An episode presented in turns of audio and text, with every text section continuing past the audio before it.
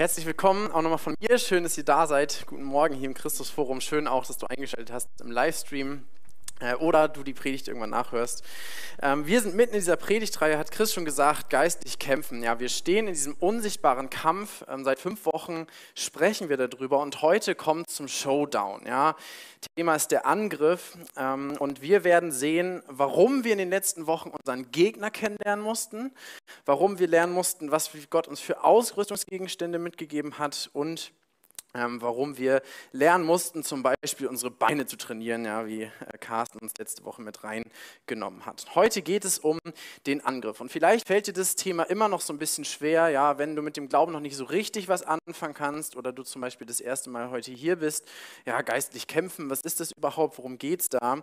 Ähm, und manchmal hat mal jemand gesagt, manchmal sind die unsichtbaren Dinge, haben die unsichtbaren Dinge einen größeren Einfluss auf unser Leben als das, was wir sehen. Und deswegen möchte ich dich heute einladen, mal zu schauen, wie hat dieses Thema vielleicht Auswirkungen auf mein Leben und wo kann ich die Auswirkungen sehen? Ja, wenn ich schon nicht den Kampf sehen kann, wo kann ich sehen, äh, welche Auswirkungen das auf mein Leben hat?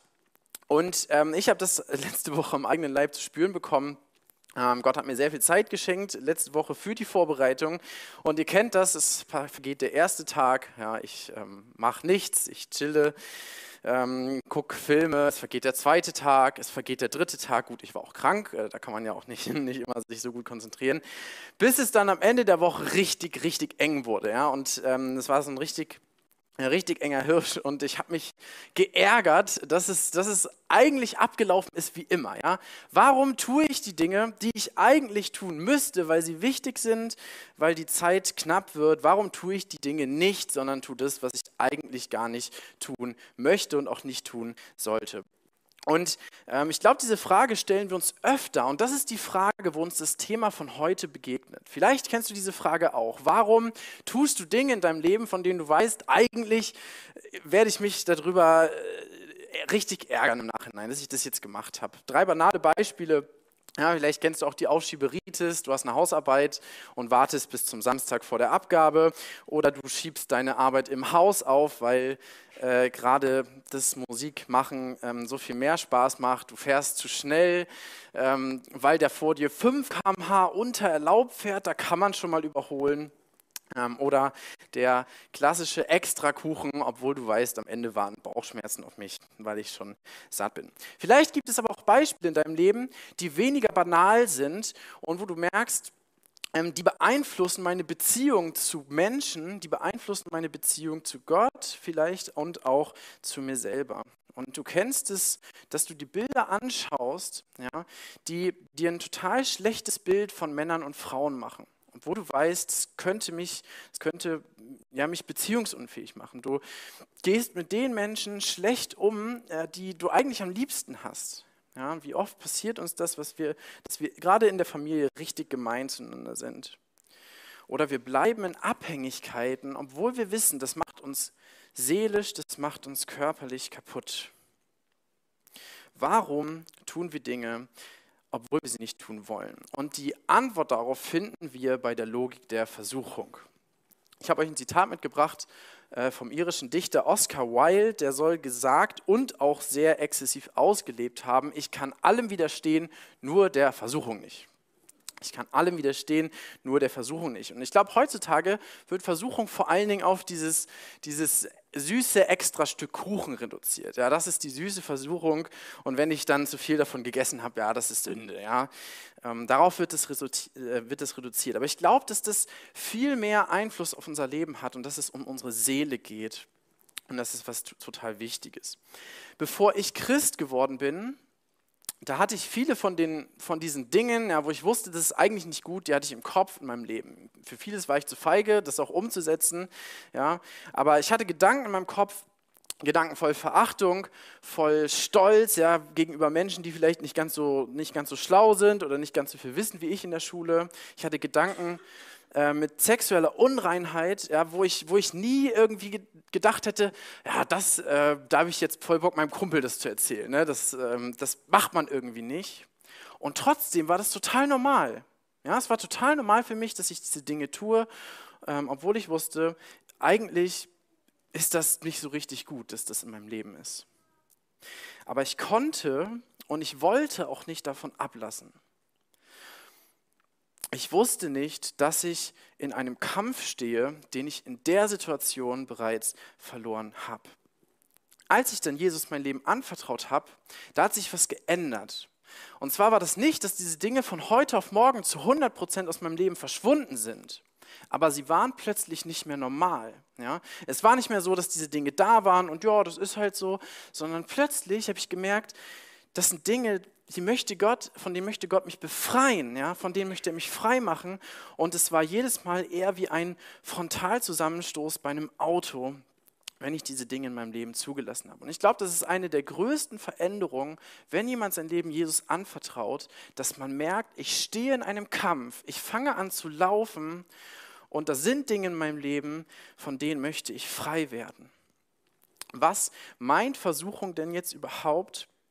Ähm, wenn wir die Elberfelder, in den Elberfelder Sprachschlüssel gucken, dann ähm, sehen wir, dass das griechische Wort, was in der Bibel mit Versuchung übersetzt wird, dass das Prüfung bedeutet. Ja, Prüfung, ähm, sowas wie einen Stresstest, wo geschaut wird, was kann der Gegenstand aushalten, was steckt eigentlich dahinter. Vielleicht kennt ihr diese Dummy-Tests, wo Autos mit Puppen gegen Wände gefahren werden, so verrückte Sachen.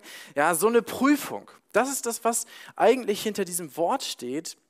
Ähm, und äh, wir merken, das ist mehr als dass jemand mich dazu bringt, etwas zu tun. Und wir beginnen jetzt mit dem Bibeltext. Da könnt ihr auch, wenn ihr eine Bibel dabei habt oder ein Handy mit Bibelserver, könnt ihr mit aufschlagen. Ähm, da werden wir hauptsächlich bleiben. Und ähm, das ist ein Brief im zweiten Teil der Bibel. Den hat Jakobus geschrieben. Der war sehr viel mit Jesus unterwegs. Ähm, und er schreibt dann im ersten Kapitel, ab Vers 12.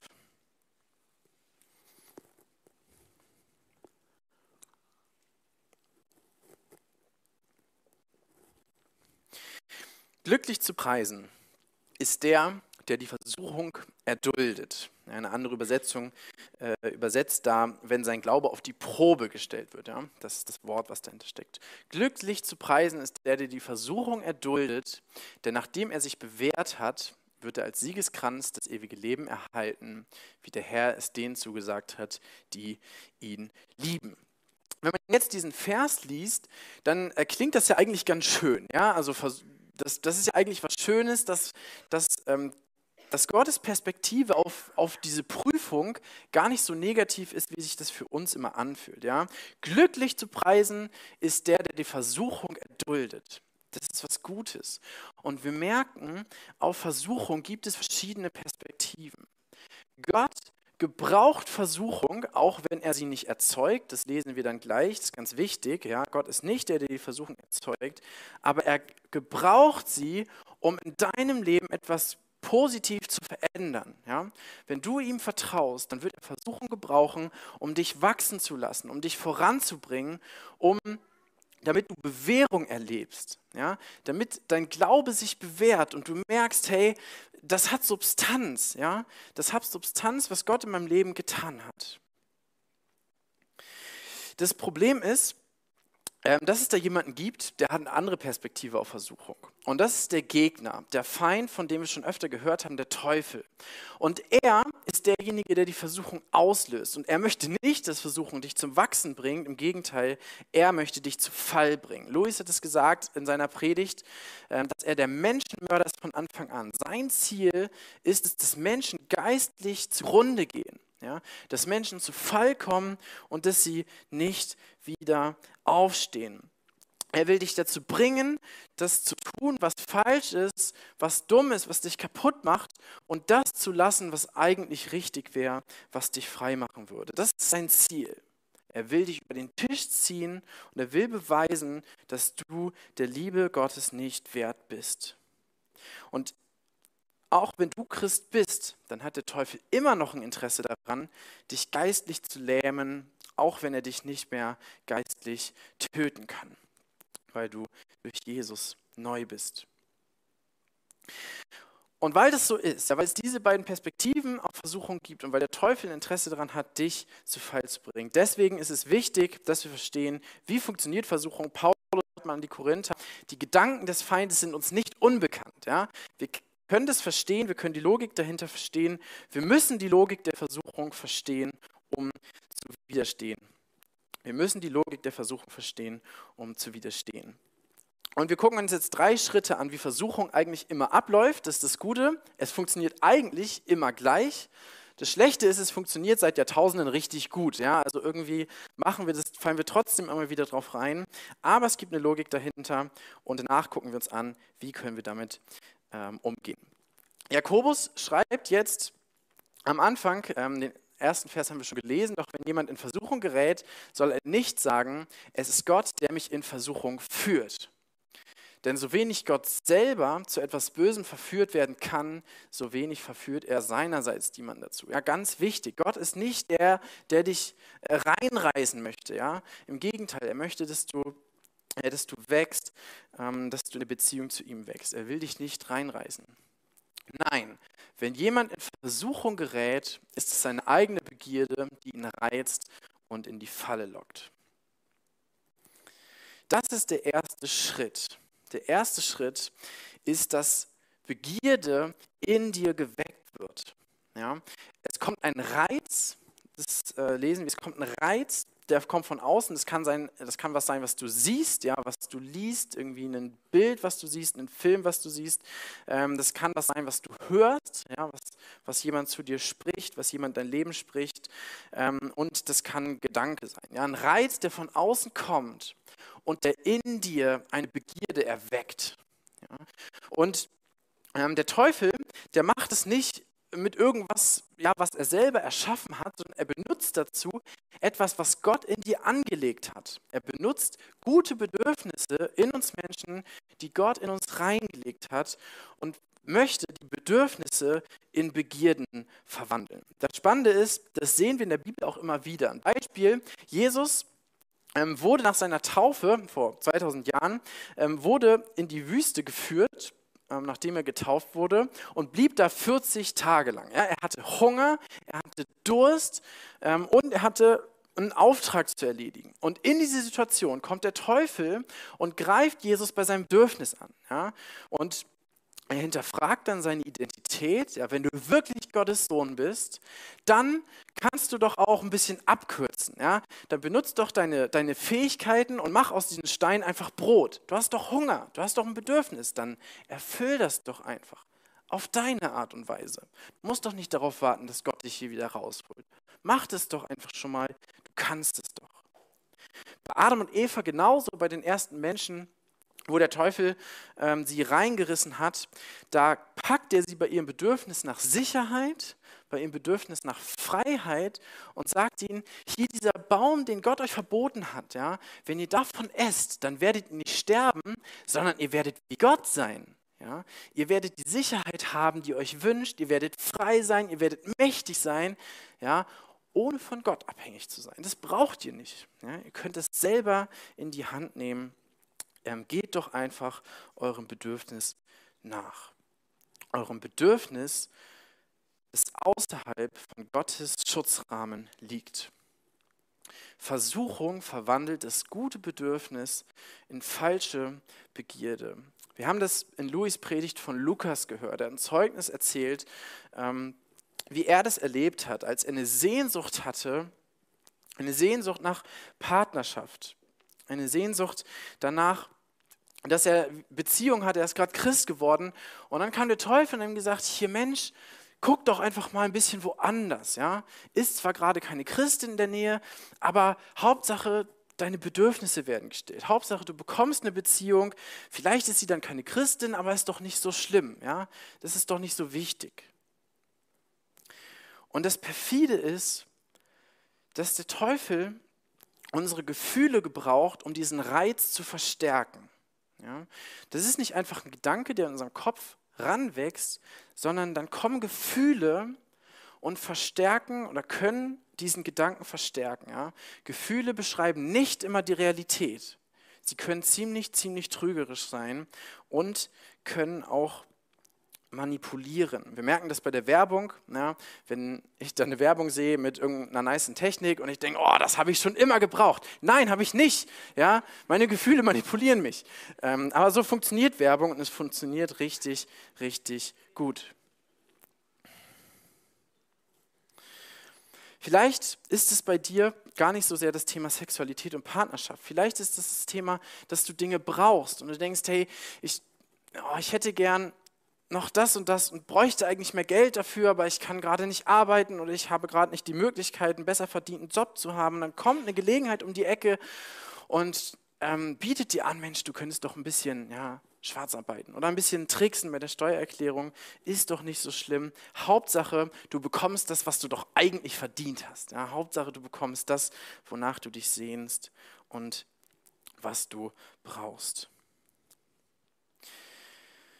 Das, was hinter diese Begierde steckt, hinter diesem Reiz, ja, der durch Gefühle getriggert, äh, verstärkt wird, ist aber immer eine Lüge. Und zwar die Lüge, dass Gott kein liebender Vater ist, der dir das gibt, was du brauchst. Das ist die Lüge, die dahinter steckt. Gott ist kein liebender Vater, der dir das gibt, was du brauchst. Eigentlich gönnt er dir das nicht und du musst dich selber darum kümmern. Wenn diese Lüge jetzt Platz bekommt in unserem Herzen, ja, und wir gehen darauf ein und die Begierde ist da, dann schreibt Jakobus weiter, wenn jemand in Versuchung gerät, ist es seine eigene Begierde, die ihn reizt und die Falle lockt, nachdem die Begierde dann schwanger geworden ist. Jakobus benutzt hier ein Bild, was ziemlich komisch ist, ja, weil Schwangerschaft ist ja eigentlich was Schönes. Aber scheinbar sind da Prinzipien, die bei Versuchung auch immer so ablaufen. Und er sagt hier, dass wenn die Begierde da ist, wenn sie einen Platz gefunden hat in deinem Herzen, dass dann ein Prozess beginnt, dass sie wächst. Ja? Sie nistet sich ein in deinem Herzen und sie wächst. Ab dann kann Sünde im Spiel sein. Jesus sagt äh, das mal im Matthäus-Evangelium in der ersten Biografie in der Bibel, äh, in seiner ersten Biografie. Ähm, er sagt über das Thema, aus dem Herzen kommen die Gedanken, die den Menschen verunreinigen. Ja, das kommt nicht von außen, sondern das, was uns vor Gott verunrecht, kommt aus unserem Herzen. Ja, da steigen die Begierden auf, da geht es los, äh, dass Dinge wachsen, dass Dinge wach werden. Und er ähm, sagt dann im gleichen Evangelium verschiedene Beispiele, zum Beispiel Matthäus 7, äh, Matthäus 5, wer die Frau eines anderen begehrlich ansieht, der hat Ehebruch in seinem Herzen begangen. Ja? Da beginnt es, dass wir vor Gott ähm, unsauber werden dass wir Dinge kultivieren, die uns selber kaputt machen. Das Gleiche oder was Ähnliches sagt er auch über Verachtung. Er sagt, hey, wenn du Menschen in deinem Herzen verachtest, schlecht über sie denkst, dann ist es ja im Prinzip, als würdest du einen Mord begehen. Gott schaut auf unser Herz und unser Herz wird irgendwann zu unseren Handlungen. Unser Herz wird irgendwann zu unseren Handlungen, wenn wir Grenzen, gewisse Grenzen überschreiten. Und so nistet sich diese Begierde in unserem Herzen ein. Sie verlangt nach Nährstoffen. Ja, es wird immer präsenter. Wir fangen an, uns um diese Dinge zu drehen. Stellen uns vor, wie wäre das, wenn ich diesen Schritt gehe? Ja, wie wäre das? Wie schön könnte das sein, wenn ich diese Beziehung eingehe? Oder, oder eigentlich, wenn ich, wenn ich ganz anders aussehen würde, als ich jetzt aussehe, äh, wenn ich schöner wär, wäre, ja, wie wäre das, wenn ich reich wäre, wenn ich mir alles leisten könnte? Und wir fangen an, uns darum zu drehen. Wir kultivieren diese Gefühle, ja, Wut, Zorn, Lust, Trauer, das wird alles größer und es wächst und es wächst. Und dabei rücken andere Dinge in den Hintergrund. Lukas hat es auch in seinem Zeugnis erzählt, wie das war, als er sich dann darauf eingelassen hat, da sich bei Tinder anzumelden oder ich weiß nicht, ob es Tinder war oder eine andere, äh, eine andere Partnerbörse, ähm, wie er angefangen hat, sich darum zu drehen. Und das Problem ist, dass gleichzeitig auch etwas anderes wächst. Und zwar ist das der Scham. Ja, je mehr wir uns, je mehr wir diese Begierde kultivieren, umso mehr kommen diese Gedanken in unseren Kopf. Ich habe Probleme, du hast Probleme, die, die haben doch eigentlich andere nicht. Ja? Das, was da in dir wächst, das, das kannst du keinem erzählen. Was werden die Leute über dich denken? Ja, wie wäre das, wenn du damit zu Gott gehst oder wenn du damit zu einem Freund gehst? Wie wär, würden die über dich denken? Ja, das musst du schön für dich in der Finsternis behalten. Und wir fangen an, uns aus Gemeinschaft zu isolieren aus Gemeinschaft gerade ähm, wenn du Christ bist aus Gemeinschaft der Gemeinde, gerade wenn wir sie am meisten brauchen. Markus hat es in seiner Predigt gesagt, der Teufel greift, greift den in der Herde an, der so ein bisschen sich von der Herde entfernt, der alleine ist, der schutzlos ist, der wird als erstes gerissen. Und dieser Rückzug aus Scham, ja, das ist, das ist ein Symptom, kann ein Symptom sein, wenn Begierde in uns wächst.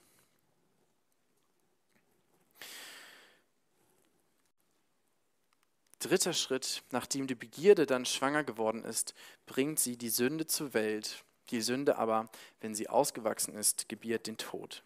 Ja, wir kultivieren diese Begierde in unserem Herzen, sie wird größer und irgendwann wird es zu unserer Handlung. Ja, wir überschreiten Grenzen und dann wird die Sünde in unserem Herzen auch zur Sünde ähm, an unserer Hand. Und wenn wir jetzt wissen, wo das herkommt, ja, dass das ein gewisses Vorspiel hatte, dann wissen wir, dass Sünde nicht nur ein Regelbruch ist, wie jemand mal gesagt hat, sondern ein Vertrauensbruch. Ja. Sünde macht, hat die Ursache darin, dass ich, dass ich Gott nicht mehr vertraue, dass er ein gütiger Vater ist, der mich versorgt. Da kommt Sünde her. Ja, da geht es nicht darum, dass ich einen Kuchen zu viel esse. Das hat mit Sünde nichts zu tun, sondern dass ich letztendlich meinem Vater im Himmel misstraue, dass er ein guter Gott ist und mich versorgen wird, weil er mich liebt. Sünde wird uns aber immer mehr kosten, als wir eigentlich bereit waren zu bezahlen. Ja? Das ist ein Betrug. Versuchung zieht uns immer über den Tisch. Und das, was da am Ende bei rauskommt, ist immer mehr, als wir eigentlich bereit waren zu zahlen. Wir lesen das, dass es bei, bei einer sündigen Tat nicht aufhört. Ja? Da geht es nicht nur darum, was ich tue, sondern auch, was ich bin. Am Ende, wenn ich in diesem Lifestyle bleibe, der mich von Gott entfernt, dann steht am Ende, äh, wenn diese Sünde ausgewachsen ist, das ja, wachsen wird, ist das Wort, was da steht, steht am Ende der geistliche Tod. Ja, da geht es nicht darum, dass wir einfach umfallen, sondern da geht es um die endgültige Trennung von Gott. Und das ist das große Ziel, was der Teufel hinter der Versuchung in deinem Leben hat. Ja, es geht nicht nur darum, dass du etwas tust, was du nicht möchtest, sondern es geht darum, dich dauerhaft aus der Beziehung zu Gott zu entfernen. Und von Natur aus müssen wir Menschen da gar nichts machen. Ja? Keiner von uns kommt mit einer guten Beziehung zu Gott auf die Welt. Sondern im Gegenteil, seit Adam und Eva leben wir in dieser Trennung von Gott und der Teufel hat mit der Menschheit allgemein erreicht, was er wollte. Und solange du der Gott in deinem Leben bleibst und dir vom Teufel einreden lässt, ja, das musst du gar nicht mitkriegen, das passiert einfach so, ja, du brauchst Gott nicht, sei der eigene Gott in deinem Leben. So lange muss der Teufel gar nichts machen, um dich genau da zu haben, wo er dich haben will.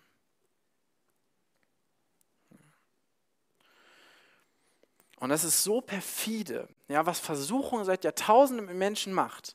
Ja, sie, sie führt uns darin, dass wir, dass wir innerlich kaputt gehen, ja, dass wir psychisch kaputt gehen, dass wir körperlich kaputt gehen, dass wir uns gegenseitig umlegen, dass wir uns gegenseitig fertig machen, dass wir uns streiten und am Ende unseres Lebens ein Leben gelebt haben, was völlig an unserer Berufung vorbeigeht und wo wir am Ende von, vor einem gerechten Gott stehen, der gar nicht anders kann, als uns für das zu verurteilen, was wir getan haben. Das ist Versuchung.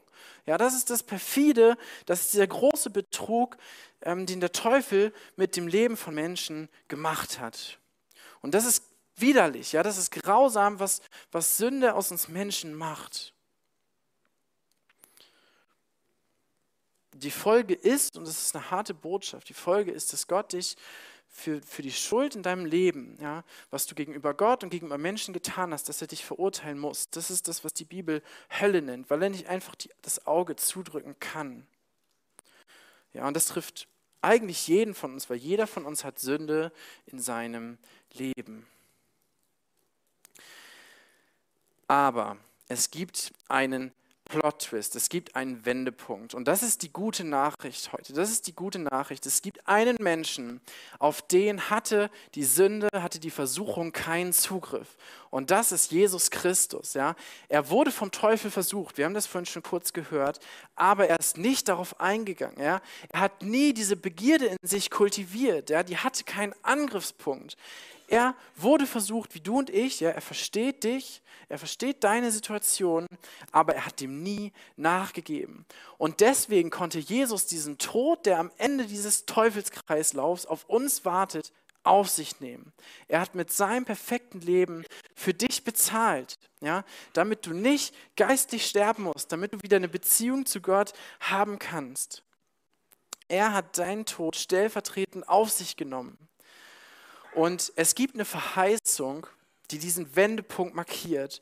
Und das ist eine Verheißung für den Menschen, der sich Jesus anvertraut, der seine Schuld ans Kreuz bringt, weil dort Vergebung zu finden ist. Und das sagt Paulus ähm, in einem Brief an die Römer.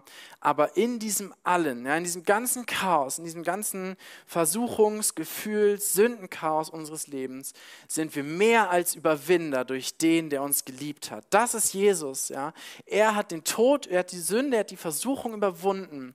Und wenn wir in Christus sind, wenn wir ihm unser Leben anvertrauen, dann können wir überwinden. Dann sind wir keine Sklaven der Sünde mehr dann kommt eine völlig neue Situation. Wenn du Christ bist, dann kannst du entscheiden, ob du der Versuchung nachgeben möchtest oder nicht. Ja. Es ist nicht mehr die Frage, kannst du dem widerstehen, sondern letztendlich stellt sich uns die Frage, wollen wir dem widerstehen?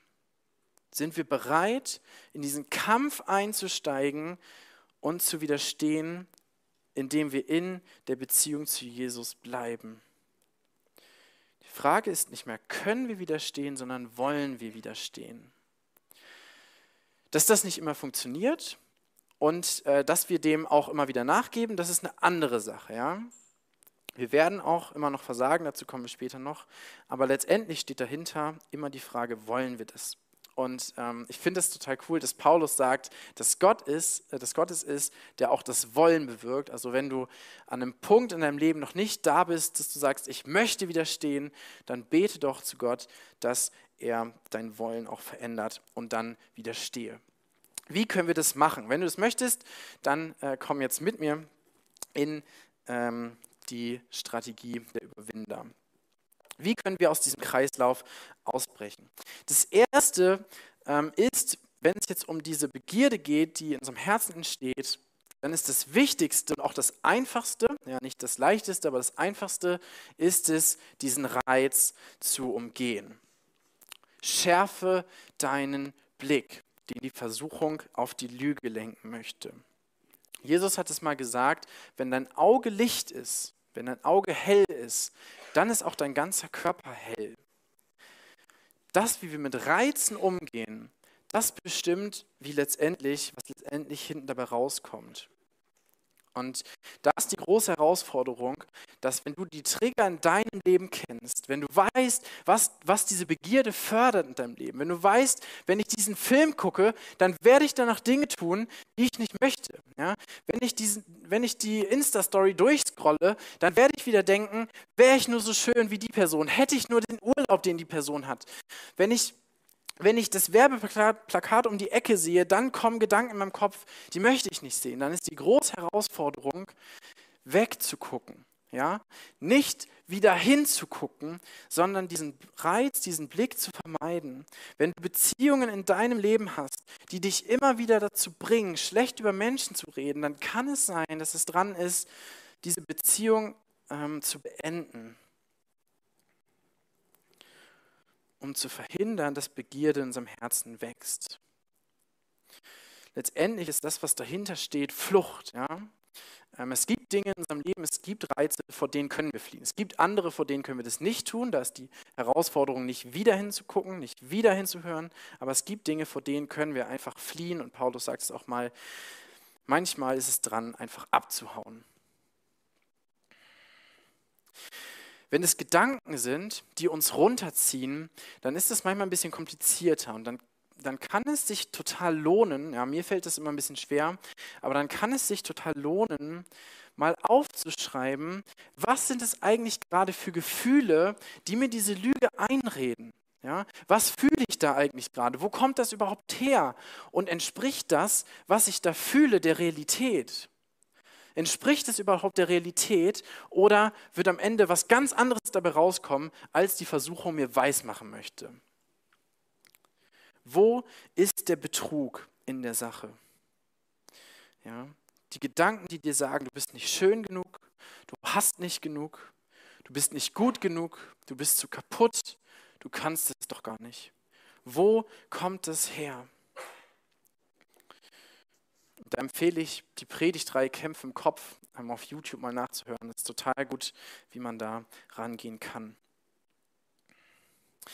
Aber das reicht nicht, Dinge zu lassen, sondern wir müssen das ersetzen durch die Wahrheiten des Evangeliums. Ja, und das ist total wichtig, was Carsten letzte Woche gesagt hat. Wir brauchen das regelmäßige Training, ja, dass, wir, dass wir einfach wissen, was Gott über unser Leben sagt. Dass wir wissen, ja, dass er sagt, du bist mein geliebtes Kind, an dir habe ich wohlgefallen, wenn wir zu Jesus gekommen sind. Ja, wir müssen wissen, was er in der Bibel über uns sagt und wir müssen diese Wahrheiten den Lügen entgegensetzen können. Und deswegen schreibt Jakobus auch ein paar Verse später, jede gute Gabe und jedes vollkommene Geschenk kommt von oben herab, von dem Vater der Lichter, bei dem keine Veränderung noch eines Wechsels Schatten ist. Ja, Gott ist der gute Vater. Gott ist der, der dir geben möchte, was du brauchst. Er ist der, der dich versorgt. Ja? Er ist der, der dich liebt, der dir Wert zuspricht. Das musst du nicht woanders suchen. Das Problem ist nur, dass die Sünde, dass die Versuchung uns akute Befriedigung verspricht. Und Gott erfüllt unsere Bedürfnisse zu seinem Zeitpunkt. Das kann auch mal ein bisschen dauern. Und deswegen könnte man sagen, ja, da gibt es einen kleinen Wettbewerbsvorteil. Äh, das Problem ist nur, dass die negativen Folgen von Versuchung oft erst später kommen. deswegen müssen wir diesen Blick auf unseren liebenden Vater haben, dürfen wir diesen Blick haben, der uns schon so oft gegeben hat, was wir brauchen und der das auch in Zukunft tun wird. Schärfe deinen Blick weg von den Reizen, die dich runterziehen auf deinen liebenden Vater, der dir gibt, was du brauchst. Was passiert, wenn Begierde trotzdem ähm, einen Angriffspunkt gefunden hat in unserem Leben und es kommt Gedanken in unserem Herzen hoch? Ähm, die Antwort ist, bring Begierde ans Licht. Ja? Dort, wo das wächst, da ist es dunkel und nur in Dunkelheit kann es wachsen. Wenn es ans Licht kommt, schreibt Paulus an die Epheser, dann verliert es seine Macht. Und ich habe das schon mal in der Predigt dieses Bild benutzt, aber es einfach, es beschreibt es einfach so gut, dieser, dieser Bananensaft, ähm, den ich geöffnet habe in meiner Wohnheimszeit vor einigen Jahren und getrunken habe, zurück in den Kühlschrank und nach einer Woche habe ich dann entschieden, okay, ich möchte den jetzt nicht mehr trinken. Ähm, und du müsstest ihn eigentlich entsorgen, aber dann verging eine Woche, dann vergingen zwei Wochen, drei Wochen, vier Wochen, er stand da so schön dunkel, ähm, jedes Mal, wenn ich Kühlschrank auf, ah, Bananensaft, Kühlschrank zu. Und irgendwann fand ich das so eklig, diesen Gedanken, ihn auszukippen, zu sehen, was dabei rauskommt und ihn zu entsorgen, aber es wurde immer schlimmer, ja, und so ist es mit Begierde auch je länger das wächst, desto ekliger wird das. Und desto schwieriger fällt uns das, das, das ins Licht zu bringen, ja, da mit Freunden drüber zu reden, da mit Gott drüber zu reden. Ähm, aber es muss weg. Und irgendwann habe ich das dann tatsächlich äh, geöffnet, habe es weggekippt und es war eklig. Ja, es war eklig und es ist eklig, aber es ist wichtig, damit es die Macht verliert. Und deswegen schreibt Jakobus, der gleiche auch in seinem Brief bekennt, also einander die Sünden und betet füreinander, damit ihr geheilt werdet. Das Gebet eines Gerechten ist wirksam und vermag viel. Wenn wir uns aus der Beziehung, aus der Gemeinschaft rausziehen, ja, dann, dann machen wir es umso schwerer, wieder zurückzukommen. Und es ist total gut, einen Freund zu haben, jemanden zu haben in deinem Leben, der in dein Leben sprechen darf, ja, der nachfragen darf, ähm, wie geht's dir damit, ja, wie geht's dir mit deinen Versuchungen, wie war das in diesem Bereich deines Lebens, äh, der dich auch ermutigt, der den Blick zurücklenkt auf den liebenden Vater. Und das war einer meiner Herausforderungen, dass ich wieder jemanden so in meinem Leben brauche. Ich hatte das lange Zeit und ähm, dann war das aber nicht mehr so. Und äh, das war eine der Herausforderungen, wirklich jemanden das Mandat zu geben, du darfst in mein Leben sprechen. Du hast das Recht zu hinterfragen, wie es mir im Glauben geht. Und ich glaube, wir brauchen eine Person, ne? eine Person, der du vertraust, ähm, wo du darauf vertrauen kannst, dass sie auch liebevoll und weise damit umgeht, wenn ihr sowas teilt. Eine Person, die dich ermutigt und die äh, mit dir betet. Bei einem Freund ähm, der schreibt mir, wenn er akut in Versuchung ist. Und ähm, ich habe ihn letzt angerufen, wir haben zusammen gebetet und ähm, Gott hat Überwindung gegeben. Ja, wir brauchen so eine Person in, in, unserem Leben, der wir das Mandat geben, du darfst in mein Leben schauen und ähm, ich möchte das mit dir zusammen vor Gott bringen. Ähm, das kann ein Freund sein, das kann aber auch ein Teamleiter sein, ein Ältester, ja, jemand, ähm, der, dem du das zutraust. Und ich möchte dir, gerade wenn du im Moment diesen Impuls hast, dich zurückzuziehen aus Gemeinschaft mit Christen, ja, weil du das Gefühl hast, da, da versteht mich eh keiner. Ja, die haben nicht diese Probleme wie ich. Dann möchte ich ermutigen, aktiv die Gemeinschaft zu suchen, aktiv jemanden zu suchen und dich jemandem zu vertrauen. Was passiert, wenn die Begierde doch gewachsen ist und wir haben Grenzen überschritten, ja, wir, die Sünde im Herzen ist zur Sünde der Tat geworden, dann ist der dritte und der super wichtige Schritt, bekennen, ja, das vor Gott bekennen, vielleicht auch vor Menschen bekennen, äh, wie wir gerade schon gelesen haben, und umzukehren. Jesus hat es versprochen, ja, und, und die Sünde versucht uns das auszureden. Aber Jesus hat es versprochen, wenn wir unsere Sünden bekennen, dann ist er treu und gerecht, dass er uns die Sünde vergibt und uns reinigt von jeder Ungerechtigkeit. Ja. Jesus hat das gleiche durchgemacht wie wir. Er versteht uns. Ja. Und auch die Menschen im Umfeld, die kennen das. Wenn du mit einem Freund redest, dann ist die Wahrscheinlichkeit, dass er die gleichen Kämpfe wie du hat, sehr, sehr groß. Auch wenn der Teufel dir einredet, keiner versteht dich. Jesus kennt die Situation und er hat versprochen, dass wenn du zu ihm zurückkommst, dass er dir vergibt. Und der Teufel will genau das vermeiden. Ja? Er will vermeiden, dass du diesen Kreislauf durchbrichst. Und er möchte von der einen sündigen Tat hinkommen zu einem Lebensstil, der dich am Ende in den geistlichen Tod bringen möchte. Auch wenn er das für Christ nicht mehr machen kann, aber der dich geistig leben kann. Ja? Er möchte dich rausziehen aus der Gemeinschaft mit Gott. Und deswegen ist es so wichtig, dass wir uns ja vielleicht sogar ein Stück weit angewöhnen, wenn wir gefallen sind, trotzdem ins Gebet zu gehen, trotzdem Gott zu sagen, hey, ich fühle mich gerade richtig schlecht und ich habe das wieder getan, schon wieder, aber du hast versprochen, dass du vergibst. Und das Coole ist, als Jesus gesagt hat, zum Beispiel im Hebräerbrief, dass er ein für alle Mal mit seinem Blut für alles bezahlt hat, was du getan hast und was du noch tun wirst. Es ist alles bezahlt. Jedes Mal, wenn du zu Gott kommst, wenn du deine Sünde ans Kreuz bringst, dann bekommst du Vergebung und du bekommst einen Neustart. Ja, es ist nicht so, dass der Teufel dir vorhalten könnte, hier, du hast doch das und das getan, weil es ist ja weg. Es ist alles weg. Es ist alles weggewaschen wenn du zum Kreuz kommst. Du kannst von neu an, vom neuen anfangen. Hör nie auf, neu anzufangen. Hör nie auf, neu anzufangen. Das ist genau das, wo Versuchung dich haben möchte, dass du aufhörst, neu anzufangen mit Jesus. Bleib bei ihm, bleib in ihm, denn in Jesus bist du mehr als ein Überwinder. Und das ist so cool, ja, dass am Ende nicht diese Grausamkeit von Versuchung steht, ja, das, was sie kaputt gemacht hat, sondern die Hoffnung, dass Jesus eines Tages alles neu machen wird und dass er auch uns neu machen wird, dass wir diese Dinge irgendwann für immer los sind. Und wir wollen jetzt eine Zeit haben, wo wir Gott genau dafür loben. Die Band kann nach vorne kommen. Ähm, wir starten mit einem Lied, ähm, wo wir, wo wir genau das singen wollen. Herr, ich komme zu dir und ich stehe vor dir so wie ich bin. Ja, Gott, ich gebe dir das, was mich bewegt, wo ich gefallen bin, wo ich versage. Und ähm, nutzt diese Zeit des Lobpreises, um Gott groß zu machen, aber auch um dir drei Fragen zu stellen. Ja, die drei Fragen der Anwendung. Gibt es etwas in deinem Leben, wo du Gott nicht vertraust, wo du das Gefühl hast, das muss ich selber in die Hand nehmen, weil er sich nicht darum kümmert? Gibt es Begierden in deinem Herzen, die ans Licht müssen, ja? die, die du vielleicht einem Freund, einer Freundin sagen kannst, ähm, weil sie gerade wachsen und weil sie deinen Fokus von Gott wegziehen?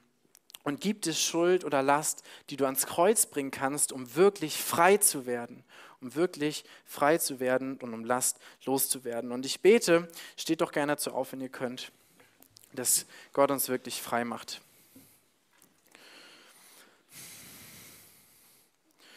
Herr Jesus, danke, dass du durch dein Blut alles getan hast, was nötig ist, dass du, ja, dass du nicht abgebrochen hast, sondern dass du durchgezogen hast für uns, dass du ans Kreuz gegangen bist und dass du das getan hast, was wir nicht konnten, ja, dass du, dass du gesiegt hast für uns an unserer Stelle, dass du gestorben bist an unserer Stelle. Herr, danke, dass, dass wir das sehen und schmecken dürfen nach am Abendmahl, ähm, wie gut du bist, wie groß deine Liebe zu uns ist. Und Herr, danke, dass du ein Gott bist, der uns wirklich frei machen möchte, ja, der uns die Wahl lässt, ob wir deinen Willen tun wollen, ob wir dir vertrauen wollen. Danke, dass, ja, dass du uns da auch irgendwie diesen Vertrauensvorschuss gibst. Und wir bitten dich als Gemeinde, dass wir immer mehr frei werden von diesen Dingen, dass wir lernen, Versuchung zu überwinden und dass du einen Unterschied machst durch uns und in uns. Amen.